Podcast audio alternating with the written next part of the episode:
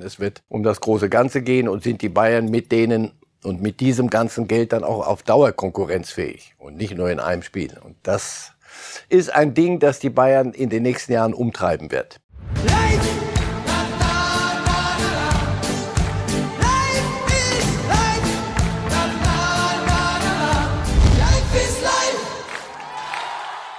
Und wir beginnen direkt mit einem der Highlights vom Liechtenstein-Spiel. Mats Hummels zeigt uns modisch mal, was er so alles drauf hat beim Abschied von Yogi Löw. Und damit herzlich willkommen zu Reif ist live mit einem Experten, ja, in vielerlei Hinsicht. Und Marcel Reif kann man auch immer einmal fragen, was hält er denn von dem Mantel?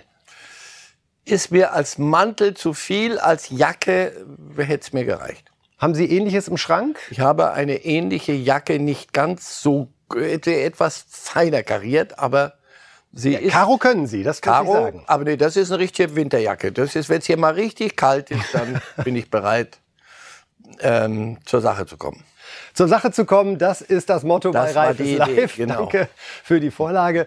Und wir steigen jetzt ein in unsere Themen. Hier sehen Sie wie immer die Übersicht jetzt gleich über das, was wir mit Ihnen vorhaben Da. in der nächsten Stunde. Es geht gleich los mit Uli Hoeneß. Wir reden natürlich über die anderen Nationen in der WM-Qualifikation. Da zittert ja der ein oder andere. Aber zunächst geht's los mit Uli Hoeneß, da sehen Sie ihn auch schön groß. Ja, er hat sich wohl gedacht, das Wochenende sollte nicht zu langweilig werden und hat sich darum im Podcast Elf Leben die Welt von Uli Hoeneß ja doch sehr pointiert geäußert. Äh, Er hat sich gleich mal so in Stimmung gebracht, was Manchester City und Paris Saint-Germain betrifft. Aber was haben die denn gewonnen? Bis jetzt haben sie gar nichts gewonnen. Gar nichts, gar nichts. Keinen einzigen Champions League-Titel haben die zwei Vereine gewonnen. Keinen einzigen. Und dann dieser Satz. Richtig Hönes. Das ist wieder der Reiz für mich, denen zu zeigen, euer Scheißgeld, das reicht nicht. Und wenn wir gegen die gewinnen, dann freue ich mich tierisch. Man hört Hönes förmlich sprechen, wenn man es liest, Herr Reif. Ja. Was war Ihr Gedanke? Ja, es ist äh, Länderspiel-Wochenende äh, Wochenende oder Woche und da kann man sich auch mal über andere Dinge äh, Gedanken machen und sich auch äußern. Ja, das klingt prima. Ist ja auch sachlich gar nicht so falsch. Also in Paris hat man mit viel Geld so nee, auch nicht alles richtig gemacht und bei Manchester City schon seit ein paar Jahren äh, mit, mit noch mehr Geld eigentlich, äh, weil über längere Zeit nicht so furchtbar richtig gemacht, während die Bayern in der Zwischenzeit, glaube ich mal, irgendwas mal richtig am Stück gewonnen haben. Also insofern, das verstehe ich.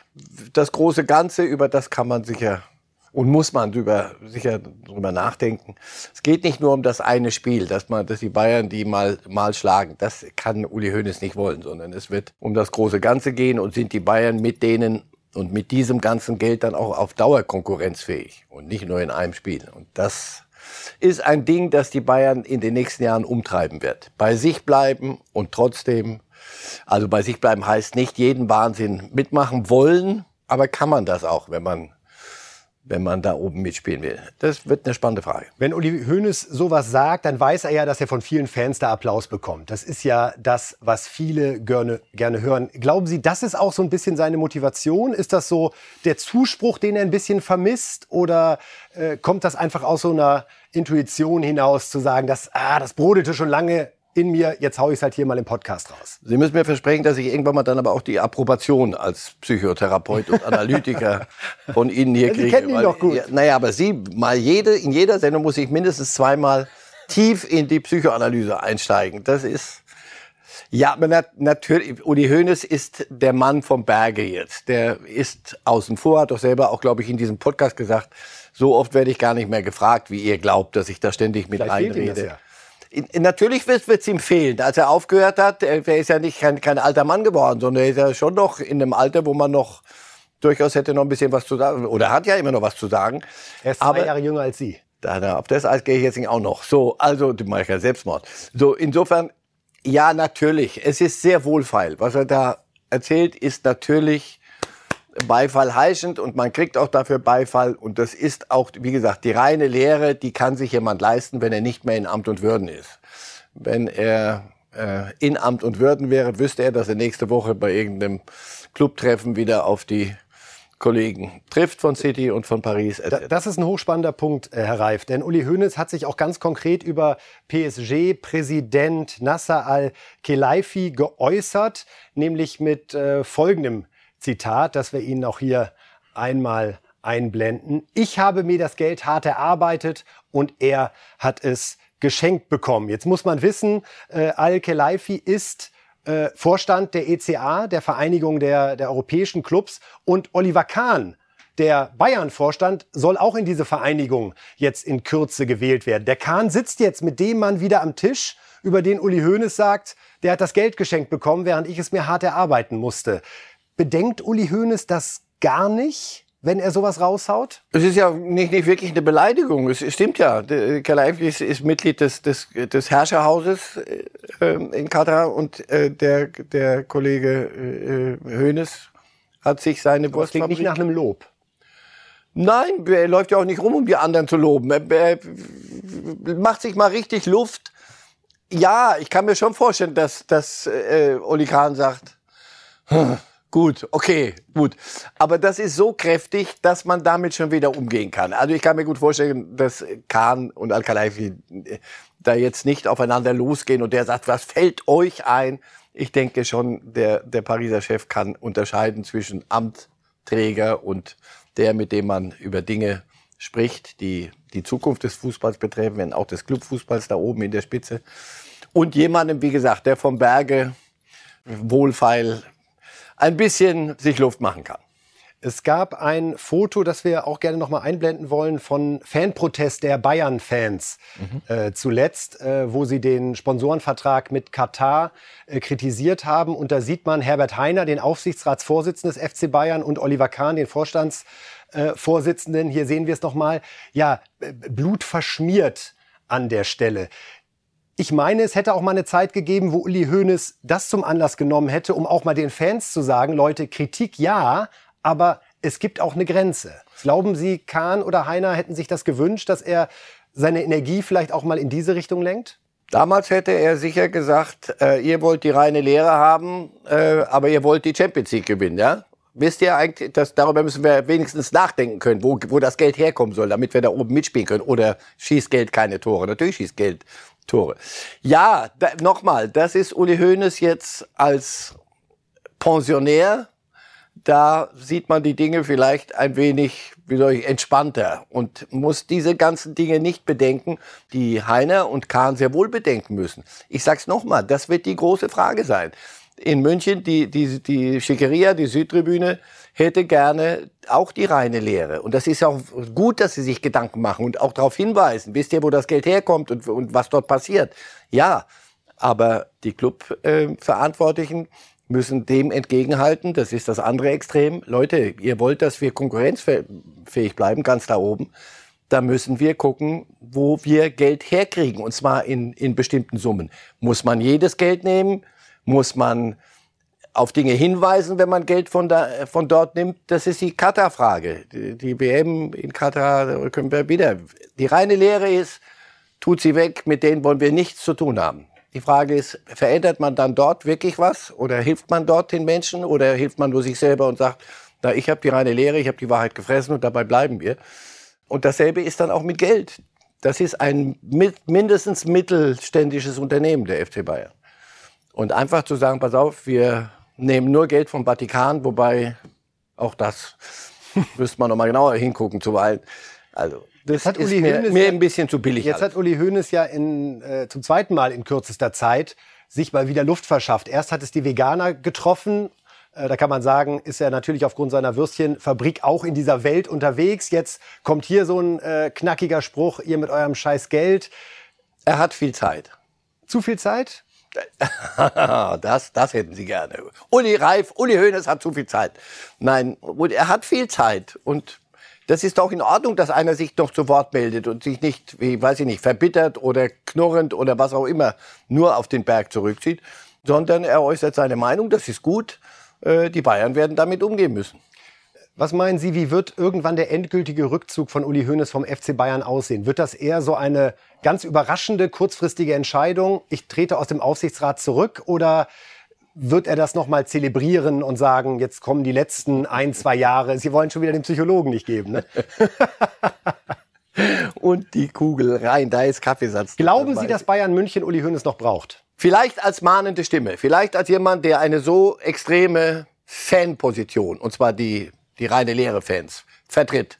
Ja, wenn das, wenn die Bayern das so sehen und er sich da auch drin sieht, kann das den Dialog und den Diskurs in diesem Club, den es sicher auch braucht, durchaus befruchten. Das denke ich, das kann auch positiv sein. Und glauben Sie, dass Oliver Kahn und Herbert Heiner das auch so sehen? Sie, wenn Sie es nicht so sehen, werden Sie es lernen müssen, glaube ich. Ich glaube nicht, dass irgendjemand hingehen kann und das gehört, würde es auch nicht gehören, äh, an den Tegernsee fährt und sagt, du, jetzt hältst du aber auch mal die Klappe. Das glaube ich, dazu sind sie beide viel zu, viel zu sehr im Bewusstsein, was Uli Hoeneß für diesen Club geleistet und getan hat. Ja, das wird anstrengend, ganz sicher, weil das Uli Hoeneß ist nicht einer der leisen Töne. Er wird seine nächsten Äußerungen werden wieder nicht verklausuliert sein, so wie ich das hier gerade versuche, um hier lebend, lebend rauszukommen, sondern gleich haben Sie es überstanden. Er wird schon das Hämmerchen immer wieder fallen lassen. Ja, das kann man sehr gut überleben und wie gesagt, wenn die das entsprechend ähm, handeln gemeinsam, dann kann das dem Diskurs in diesem Club durchaus gut tun. Und Fakt ist, die Fußballwelt wäre deutlich langweiliger ohne einen Uli Hoeneß. Darum auch von dieser Stelle, falls er uns zuschaut, einen herzlichen Gruß an den Tegernsee. Und jetzt reden wir über die WM-Qualifikation, lassen die deutsche Mannschaft noch mal etwas außer Acht. Das kommt dann später, denn ja, andere Nationen haben ganz andere Sorgen. Wir können uns einmal anschauen, wer ist denn überhaupt schon durch? Wer darf in einem Jahr, nicht vergessen, die nächste WM spielen wir zur Adventszeit im November, Dezember 2022. Wir gucken einmal auf die Übersicht der Nationen, die sich schon sicher qualifiziert haben. Es sind deren sechs aktuell. Deutschland, Dänemark, Frankreich, Belgien, Katar, Überraschung, als Gastgeber natürlich dabei und Brasilien. Also sechs haben es schon geschafft. Sieht schick aus mit den Flaggen. Vielen Dank ja. dafür an der Stelle. Ja. Äh, sechs haben wir also, aber andere zittern, Herr Reif. Äh, gucken wir direkt auf die Gruppe A. Da spielt heute Abend Portugal gegen Serbien. Und beide sind punktgleich mit 17 Punkten. Die Portugiesen haben das bessere Torverhältnis. Ihnen reicht also ein Unentschieden. Aber schon ungewöhnlich, ja. Der Europameister von 2016 ist da jetzt gerade noch in so einer Last-Minute-Geschichte verstrickt.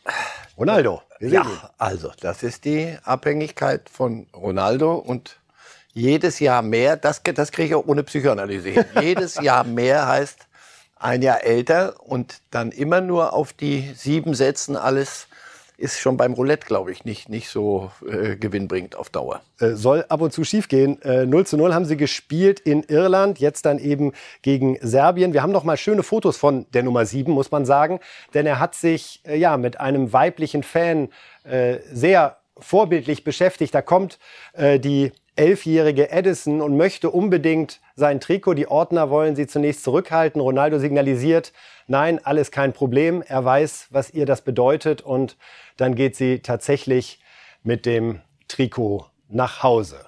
Auch das ist Ronaldo. Auch das ist Ronaldo und fragen Sie seine Mannschaftskameraden bei all den Clubs, bei denen er war, die auch als, als Vorbild, als äh, jemand, der im Training vorangeht. Ja, und das ist, das ist, das sind wunderschöne Bilder und das ist auch anrührend und ein kleiner, so ein ganz kleines äh, in Klammern. Aber wenn du das anfängst, wir lassen kleine Mädchen lassen wir durch und welchen Fan, der auch mit auch guten oder vielleicht doch nicht so guten Absichten da auf den Platz rennt, lassen wir nicht durch. Also das ist immer so ein bisschen zweischneidig. Das hier ist wunderschön und sportliche Prognose Portugal gegen Serbien.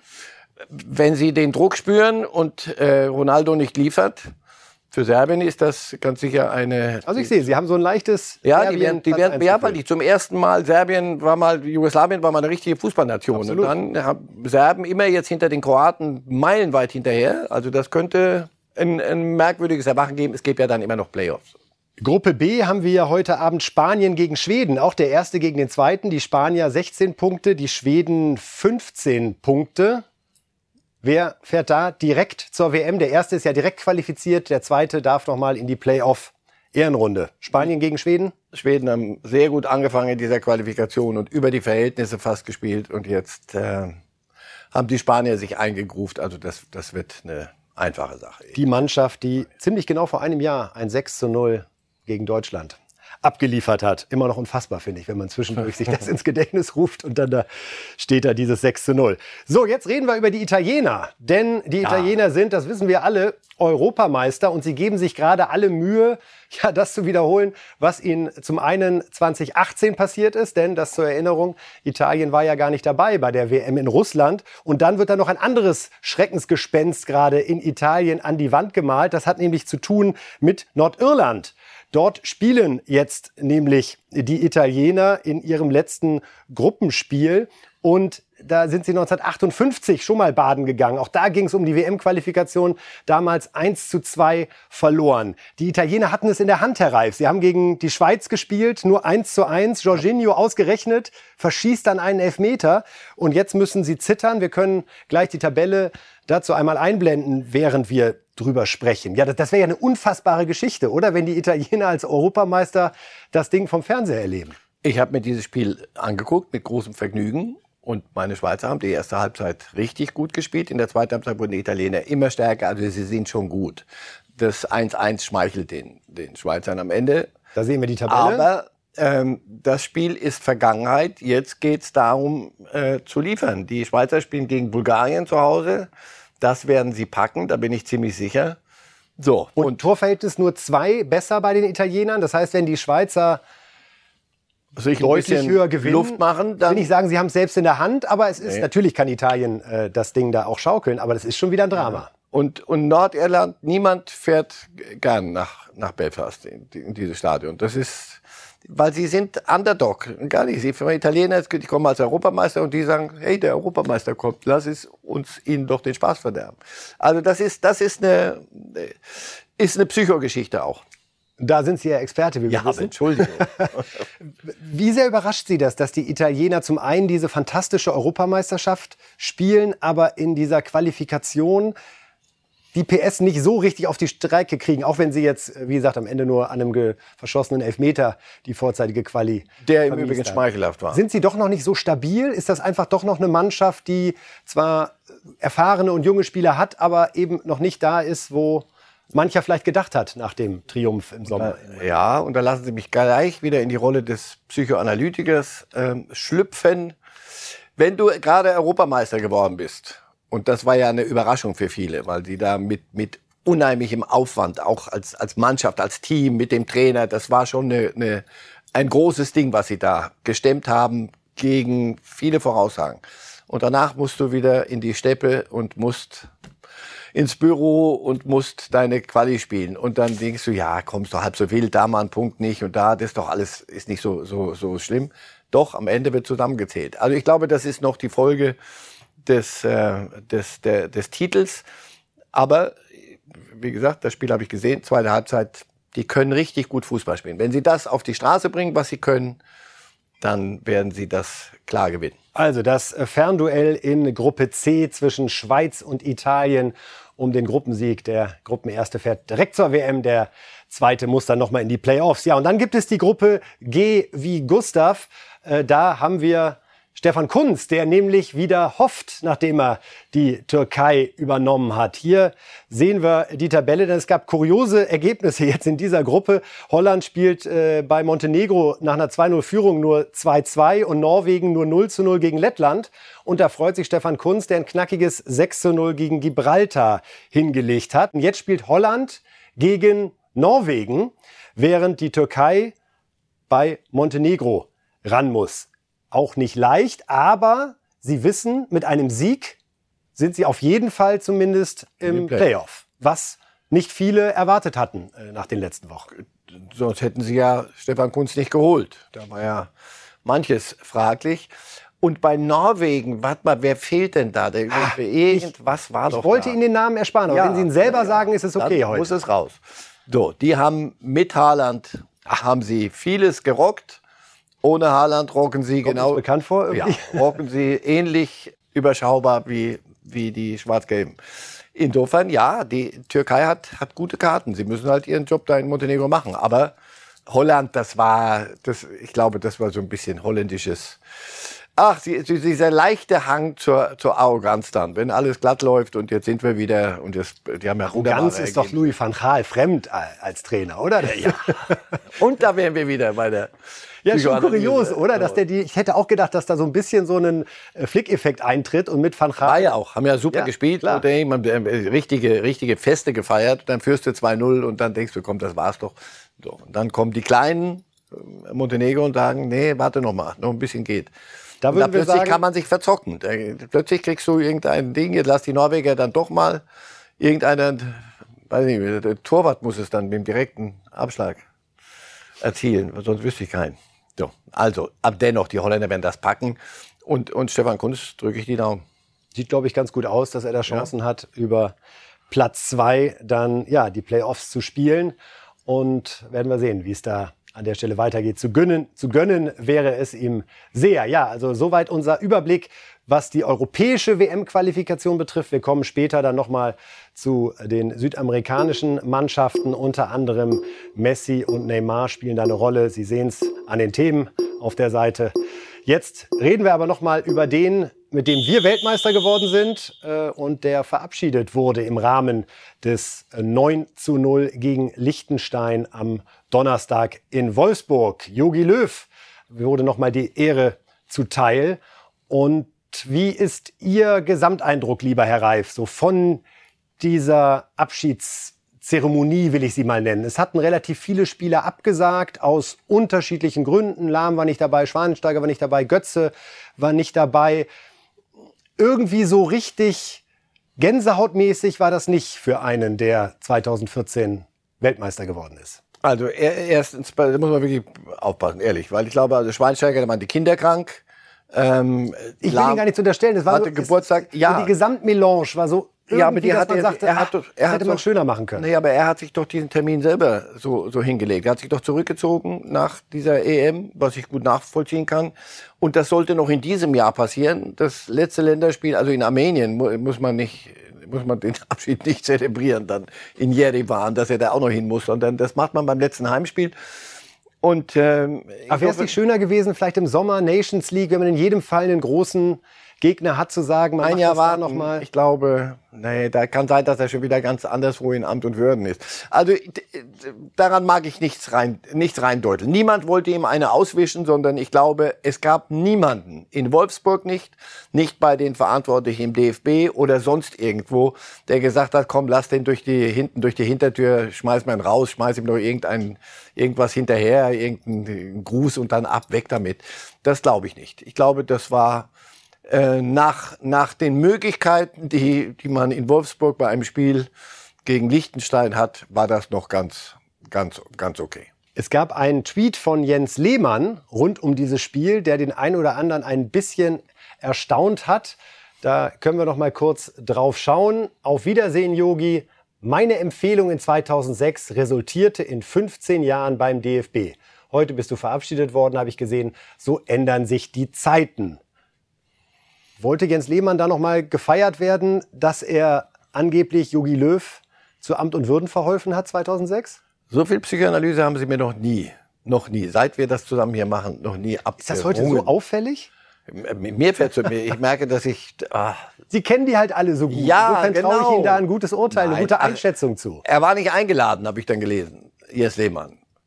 Und ich denke, das hat ihm, äh, ist ihm nicht so gut aufgestoßen. Denn nochmal, wenn wir über Löw äh, so, so, eine Bilanz machen, und die wurde ja jetzt gezogen na, bei dieser Verabschiedung, dann ist das ja nicht nur, nicht nur der WM-Titel 2014, sondern ich erinnere mich an 2010. Das war für mich, ein, da habe ich, dachte ich, fall vom Glauben ab, als ich die deutsche Mannschaft gesehen habe. Gegen England, das, gegen Argentinien, großartig. Die waren jung, die waren, die waren doof wie Kinder, die haben Fußball gespielt, einfach, das hatte eine Leichtigkeit.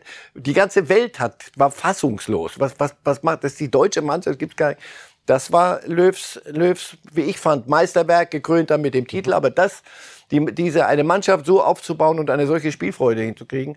Plus 2006, als, als er anfing, als Mastermind mit, mit äh, Klinsmann. Er steht für diesen, für diesen Umbruch, für dieses andere, diesen anderen deutschen Fußball. Also insofern, das darf ihm niemand wegnehmen. Danach, was danach kam, das können wir, haben wir oft genug hier besprochen. Auf der Urkunde steht Jahrhunderttrainer. Gehen Sie damit? Wenn einer Weltmeister geworden ist, Entschuldigung, was soll er denn sonst noch gewinnen? Also absolut. Überhaupt keine, für mich überhaupt keine Frage. Und mit, mit großem Beifall verabschiedet. Und Lehmann war damals 2006 einer von denen, welche Rolle er da bei seiner Bestallung gespielt hat, das weiß ich nicht.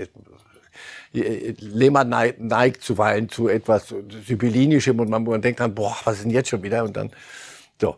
Er war nicht eingeladen zur Verabschiedung, hätte man auch anders machen können.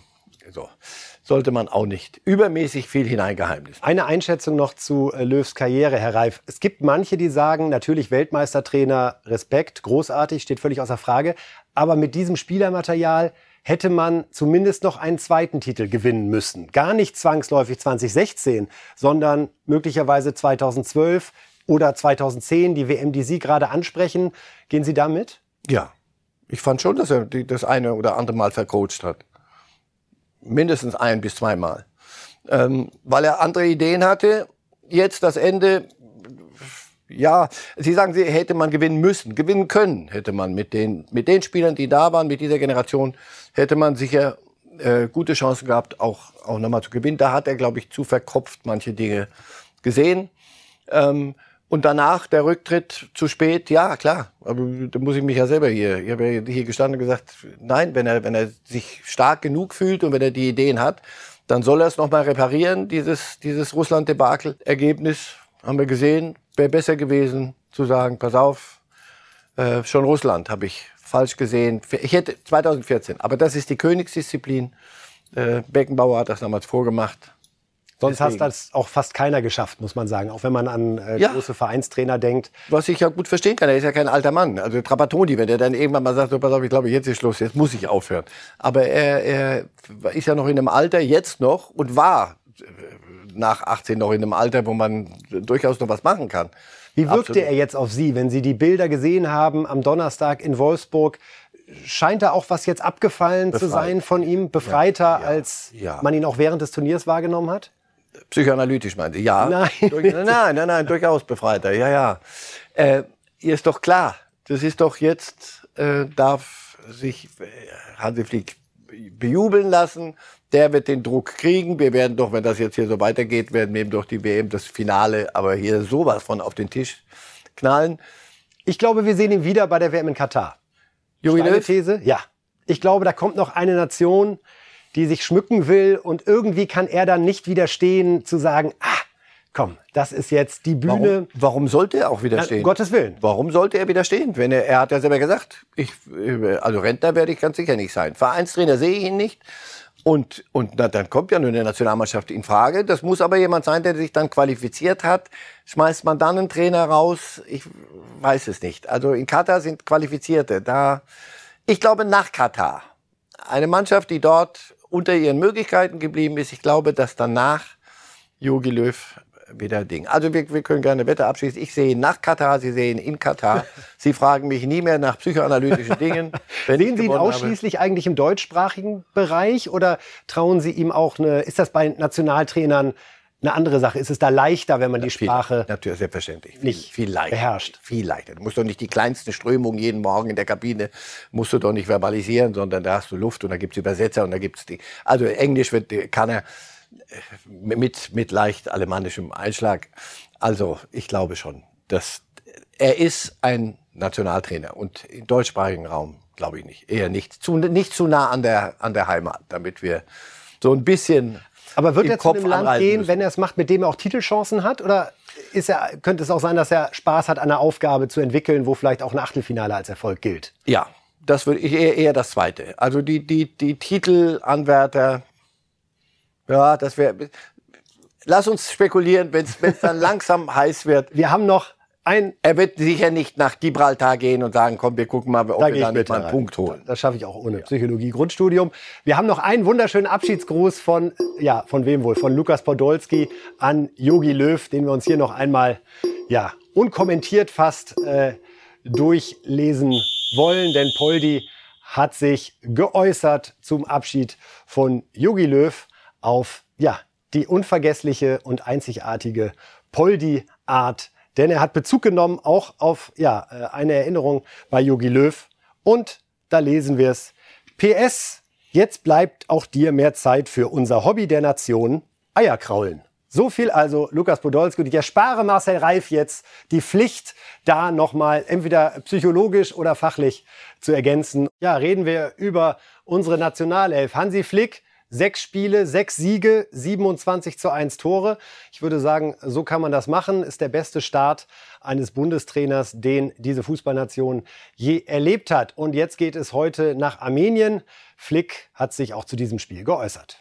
Es ist so, dass wir 27 Punkte, es war ähm, das, was wir vorgegeben haben, was wir wollten. Jetzt haben wir, jetzt haben wir 24 Punkte. Das heißt, wir brauchen noch einen Sieg in Armenien und äh, wir fahren dorthin und äh, wollen das Spiel natürlich auch gewinnen. Ja, wollen das Spiel natürlich auch gewinnen. Interessant fand ich da, Herr Reif, er hat offenbar beim Dienstantritt der Mannschaft klar gesagt, wir haben jetzt sieben Quali-Spiele, ich erwarte sieben Siege. Wahrscheinlich hat er vorher mal auf die, auf die Gruppe geguckt.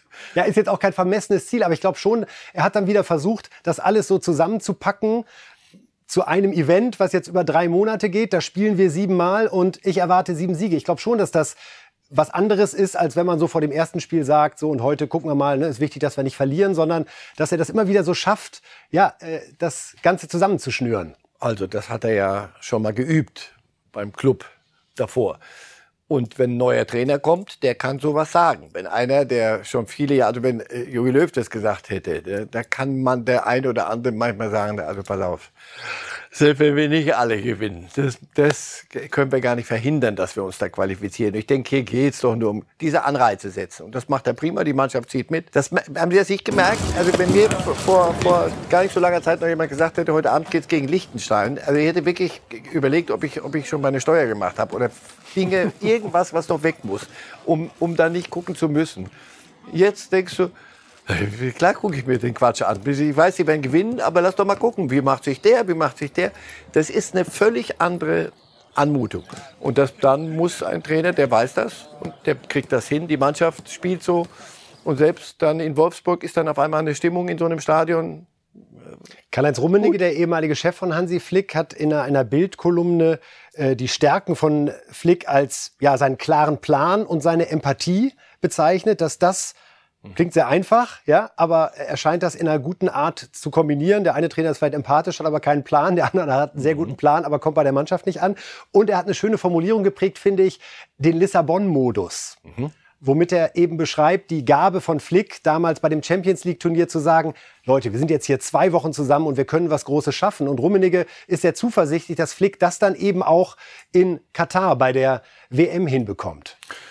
Ob das dann den gleichen rauschenden Erfolg am Ende hat, da gibt es ja noch ein, zwei andere äh, Mitbewerber. Aber dass er das hinkriegt, so eine Mannschaft auf eine Mission einzuschwören. Ich, hab, ich war in Lissabon bei diesem Turnier vom ersten Tag an. Ich habe auch diese, diese Champions League-Saison mit den Bayern sehr intensiv begleitet das hatte was von missionarischem, ja. Das war, das war irgendeine Sekte, die, die unter seiner Führung ganz bestimmte Dinge ausgeblendet, alles andere. Das war auf so einer Mission. Du hattest das Gefühl, boah, ah, da müssen sich welche, die anderen aber strecken jetzt, wie man die, die vom Wege abkriegt. Und das kann nicht jeder Trainer. Und in der Tat, diese Mischung ist die, das ist doch die, die, die höchste Kunst. Empathie, also Menschen mitnehmen und einen Plan haben. Es gibt Trainer in der Tat, die haben, habe ich das Gefühl, immer nur einen haben einen Plan, aber der Mensch ist ihnen nicht so furchtbar wichtig. Und deswegen hat er ja sechs Titel gewonnen. Manche andere mit großem Namen nicht. Das ist wohl wahr. Flick hat auch nach vorne geblickt Richtung WM und ja, nochmal formuliert, wie es da laufen muss. Ich, ich glaube, wir, wir machen schon vieles gut, vieles richtig. Ähm, in der, ich sage jetzt einfach, in der Präzision äh, ist das eine oder andere, was wir wirklich auch verbessern können müssen.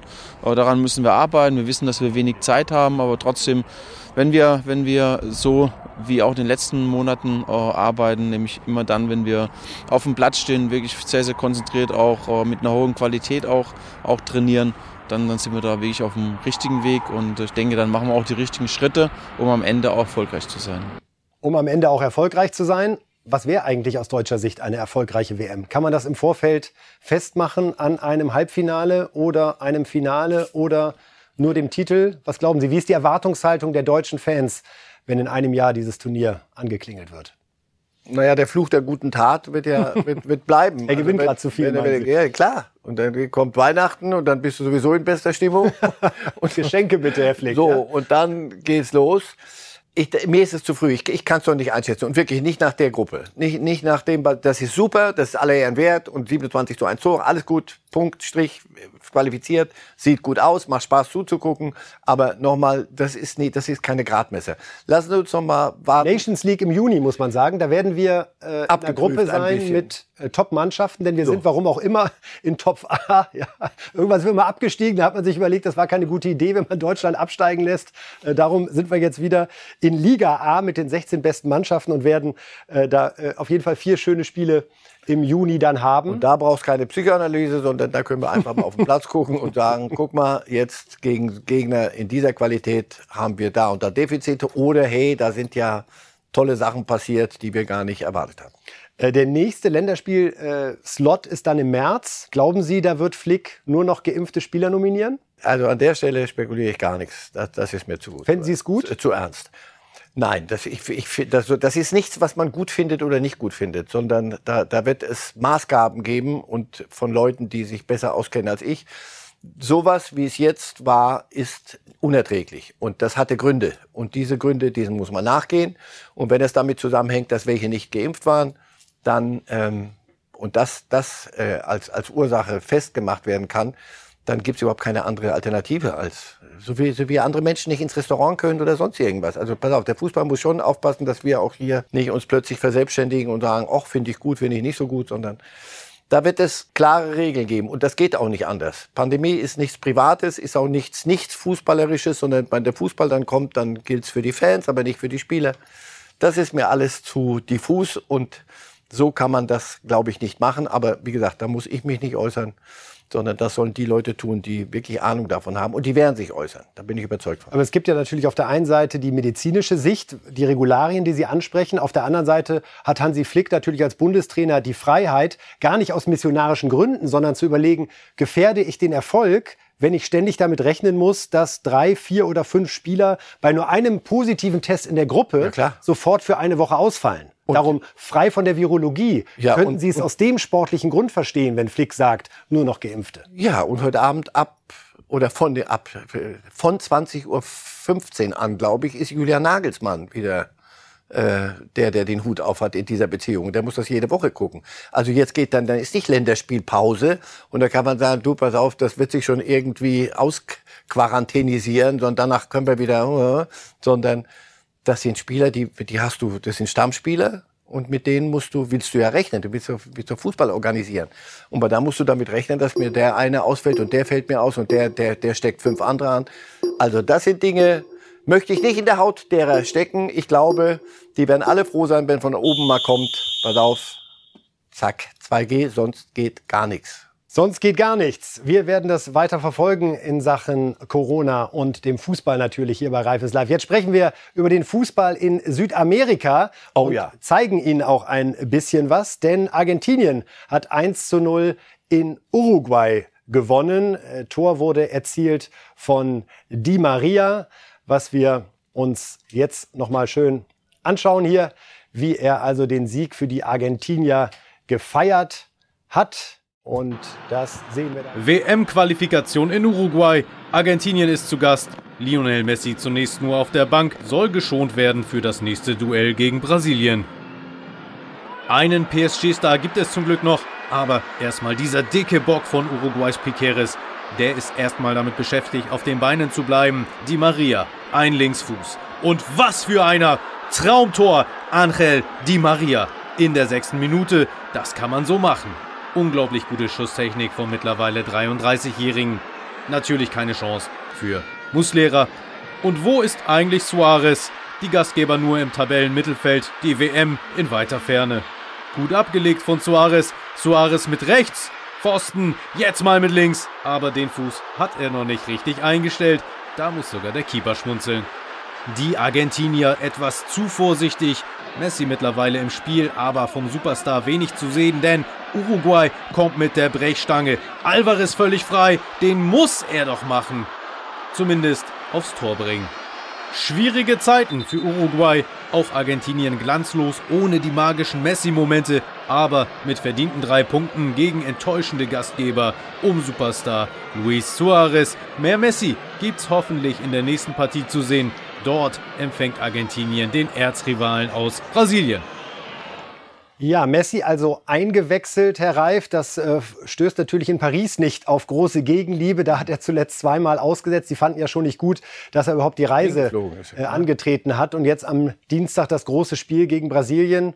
Da ist den Argentiniern egal, ob der Scheich in Paris sauer ist, oder? Tja, und wie sieht Messi das? Also, dass die Argentinier, das ist, kann man dann schon runterbrechen auf Messi. Wie, wenn er sich entscheidet, da von Anfang an zu spielen und äh, dann bei Paris nicht aufläuft, kann ich mir sehr gut vorstellen, dass selbst bei, bei, bei Lionel Messi dann und selbst bei Scheichs dann die Frage kommt, sag mal, äh, wer zahlt eigentlich diese 50 Millionen, 60 Millionen pro Jahr. Wie stellt ihr euch das vor?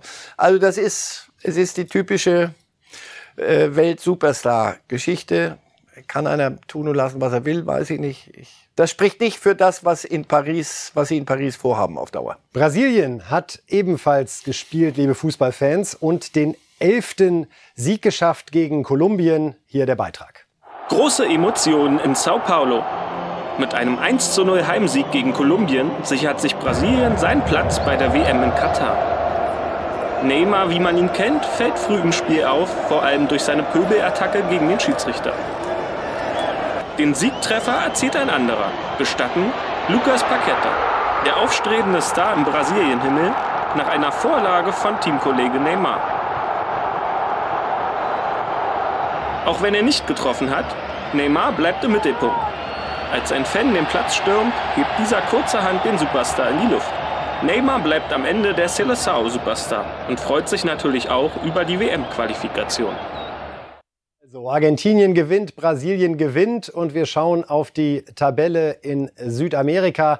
Dort qualifizieren sich ja vier Mannschaften direkt. Der fünfte geht dann nochmal in ein Playoff-Spiel. Herzlichen Glückwunsch Brasilien und herzlich willkommen bei der WM 2022. Für Argentinien sieht das auch alles gut aus. Ecuador und Chile derzeit auf WM-Plätzen, aber Kolumbien ganz knapp dahinter. So also die Lage in Südamerika. Und wir haben es gerade schon angesprochen. Am Dienstag treffen sie wieder aufeinander, Argentinien und Brasilien. Und da erinnern wir uns, da war doch mal was. Vor gut zwei Monaten gab es das Hinspiel und das wurde dann nach fünf Minuten beendet vom Gesundheitsamt, weil ja einige Argentinier offenbar bei ihren Einreise äh, Formularen mal kurz weggelassen hatten, dass sie vorher in England gewesen waren, was nicht so überraschend ist, denn sie spielen alle in der Premier League. Also schon bemerkenswertes Selbstbewusstsein an der Stelle. Und da hat das Gesundheitsamt gesagt, nicht mit uns. Es wurde dann also nach fünf Minuten abgebrochen. Herr Reif, und das Verblüffende ist, es gibt bis heute keine Entscheidung, wie dieses Spiel gewertet wurde oder gewertet werden soll oder was damit passiert. Hofft man da einfach drauf, dass sich jetzt auch dann beide, beide qualifizieren und man kann als FIFA einfach sagen, kein Präzedenzfall, sondern einfach außerhalb der Wertung? Aber da sehen Sie das Problem. Äh, Corona ging es ja nicht darum, dass irgendjemand Spaß dran hatte, da irgendwas zu, zu Quatsch zu machen, sondern das hatte hatte ja ernste Hintergründe und da, da es wird rumgeeiert, so gut es geht. Und lass sie beide qualifizieren, dann ist die, ist die FIFA da an der Stelle raus. Sie werden sich auch beide qualifizieren. Für die Stimmung bei diesem äh, so schon aufgeheizten Duell immer, weil das höchste Prestigenummer ist in Südamerika, was denn sonst, ähm, wird, wird das noch mal ein bisschen, noch ein bisschen zwei, drei Stück Kohle drauflegen auf das ganze Feuerchen da. Aber schon verblüffend, dass so ein Spiel, auf das die ganze Welt geschaut hat vor zwei Monaten, oder? Wo sich alle gefragt haben. so, äh, welches Spiel, das war doch gar, da war doch gar nichts, das war doch alle. Oh. Wenn das so ein Nationalverband für sich vielleicht irgendwie mal wegdrücken lässt, ja. Aber ja. Brasilien gegen Argentinien und die FIFA hat damals mit großem Tamtam sechs Tage hat jeder Zeit zu erklären zu seiner Verteidigung, wie es dazu kommen konnte, denn das war ja wirklich, äh, ja, schon ein schwarzer Augenblick für den Weltfußball, dass man es nicht hinkriegt, da die äh, Formalitäten vernünftig zu erledigen im Vorfeld. So, und da war das auch, nochmal Corona, das war kompliziert und wer war wie lange in England, wie viel, wie viel Zeit war vergangen. All diese Dinge spielen dann damit. Man kann nicht einfach sagen, du, da hast du mit, mit offener Sohle bist du reingegrätscht, sondern das ist halt eine andere Gemengelage und jetzt, damit müssen sie alle fertig werden. Aber ich denke, es wird sich erledigen. Brasilien mit einer fast perfekten Qualifikation bislang, elf Sieger, ein Unentschieden. Da will es mal wieder einer wissen. Ja, wird ja auch Zeit, dass sie wieder ein ernst Speziell für Neymar. Der ahnt, glaube ich, auch, 2022 ist Könnte. seine letzte Und er Chance. sagt ja selber, ich werde müde, ich weiß nicht, ob ich noch eine WM in, den, in mir drin habe. Also die Brasilianer werden vieles, vieles äh, versuchen besser zu machen, müssen sie auch. Wir haben noch äh, einen sehr schönen Schnipsel, will ich es mal äh, nennen, ohne despektierlich zu wirken. Unser Kollege Tobi Altscheffel war bei Upamecano zum Interview. Das äh, Interview wurde weitestgehend auf Französisch geführt, bis er plötzlich eine sehr wichtige, aus seiner Sicht deutsche Vokabel einstreut. Und das wollen wir Ihnen noch mal ganz kurz zeigen. Tout le monde peut gagner contre tout le monde, donc euh, il, faut, il faut rester concentré, äh, dranbleiben, das ist wichtig. Wichtiges Wort. Ja, wichtiges Wort. Upamecano, also mit dranbleiben. Und er hat dann später nochmal gesagt, ja, das hat er immer wieder in Deutschland gehört. Da geht es sowohl beim Gegner als auch in der Tabelle. Äh, Dranbleiben. Habe ich noch nie drüber nachgedacht. Ist das eine sehr deutsche Vokabel? Dranbleiben? Ich glaube ja, ich wüsste nicht, wie man die. Meistens ist es so, Englisch ist kürzer und präziser, aber wenn ich das jetzt in Englisch ausdrücken müsste, wär, wär das, würde es länger dauern als dranbleiben. Es gibt, ja, guck mal, da haben wir was gefunden und es ist, er ist Bayern-Spieler, Bayern-Trikot. Wenn er das, wenn er das Wort vergessen sollte, wird es ihm Kahn nochmal erklärt. Das kann man auch übersetzen mit weiter, weiter, immer weiter. Und Dranbleiben. wir brauchen was, wir brauchen was. Und dann hat Karl-Heinz Rummenigge noch erzählt in einem Interview in Italien, dass Mourinho offenbar tatsächlich zumindest eine Überlegung gewesen ist beim FC Bayern, als man einen, Sie gucken mich so unglaublich an, als man den Nachfolger für Hansi Flick gesucht hat, bevor man sich dann entschieden hat äh, für einen Trainer, wie er es sagte, dessen Eigenschaften besser zu Bayern passen. Es wurde dann Julian Nagelsmann. Da habe ich aber trotzdem einmal aufgemerkt, ja, also dass zumindest der Name Mourinho mal an der Tafel stand im Rahmen der Wer macht es nach Flick Suche, schon überraschend, oder? Naja, es konnte ja kein, irgendwie war kein Absolvent, gerade frischer Absolvent der, der, Tra der Trainerakademie sein. Da musste schon einer sein mit ein bisschen was auf der Naht und auf dem Tacho. Und Mourinho war, er lichterte der ja da zwischen Tottenham und Manchester United und nicht in Roma und so, er lichtete der ja rum. Also, äh, wir haben vorhin gehabt, Trainer, die Empathie für Spieler mitbringen und den Fußball. also, bei mir ist Mourinho nicht in der Spitzengruppe, aber das ist mein persönliches Nicht in der Ranking. Empathieschublade Ja, gelandet. das ist meine, mein persönliches Ranking. Ich mag ihn nicht. Ich finde ihn ein Fußballzyniker. Ich glaube, da hätten sich die Bayern, und das ist, sie waren gut beraten, denke ich. Oder sich selber haben sie sich be untereinander beraten und sind zum richtigen Schluss gekommen. Ich Für uns, Herr Reif, wäre es natürlich ein Geschenk gewesen. Na, das denke ich mir. Bayern. Na ja. Und Mourinho. Ja, wir sind am Ende von Reif ist live. Wir sind wieder für Sie da am Freitag um 8 Uhr. Herr Reif, vielen herzlichen Dank, dass Sie dabei waren. Ganz kurz gegen Armenien, wie geht's aus? Äh, b- b- z- äh, äh, 3-0. 3 zu 0. Das war's von uns. Bis dann.